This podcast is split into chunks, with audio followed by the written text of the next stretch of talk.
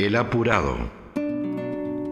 Entre los mil pintorescos matices que contornean la psicología humana, ninguno tan curioso y extravagante como la impaciencia, cuando se manifiesta con el perfil del apuro.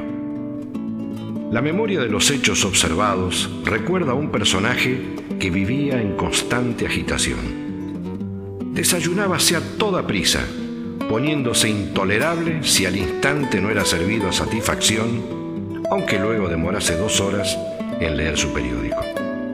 Salía de casa con invariable apuro, irritándolo cualquier demora o contratiempo que le impidiese llegar rápidamente a su habitual ocupación, pero no llevaba cuenta del tiempo que tardaba en ponerse a trabajar.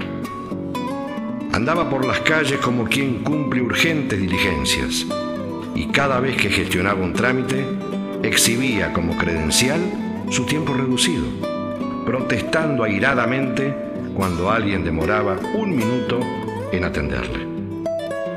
Causaba la impresión del que siempre está ocupado en asuntos importantes, aunque nada le urgiera para tales apremios.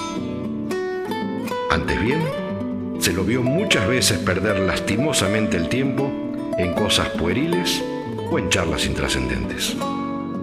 Durante su juventud, comenzó una y otra vez diferentes carreras universitarias, sin lograr nunca graduarse en ninguna de ellas.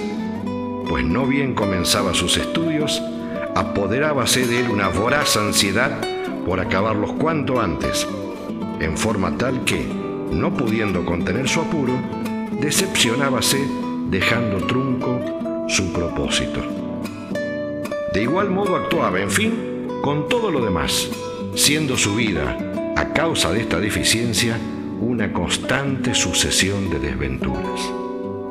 Alguien le hizo notar un día su lamentable falla, con tanta claridad, tino y acierto que, ante la visión mental del infortunado personaje, deslizóse íntegramente el film monótono de su vida, fugazmente vivida, penosamente desaprovechada, en la que sobresalían proyectos malogrados, vacíos sin llenar, anhelos y esperanzas sin satisfacer, ansiedad indefinida por cosas que jamás se pudieron concretar. El llanto comenzó entonces a descender por los pliegues de sus mejillas sombrías.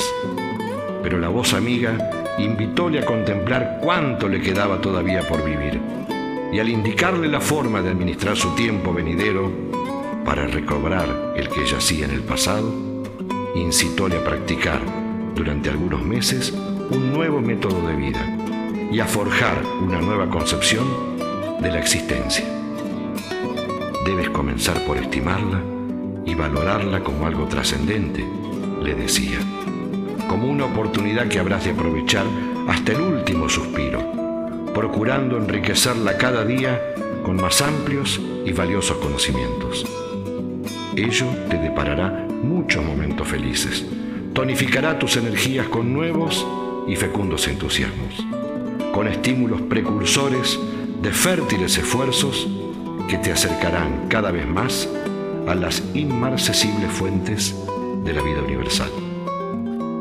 Con estas reflexiones, cuya extensión y hondo contenido contrastaba manifiestamente con su vida estéril y agitada, llena de premuras vanas y carente de realizaciones concretas, el infeliz personaje, comprendiendo su error, decidióse a frenar sus arranques impulsivos y a comenzar una vida nueva, más consciente, más sensata, más positiva.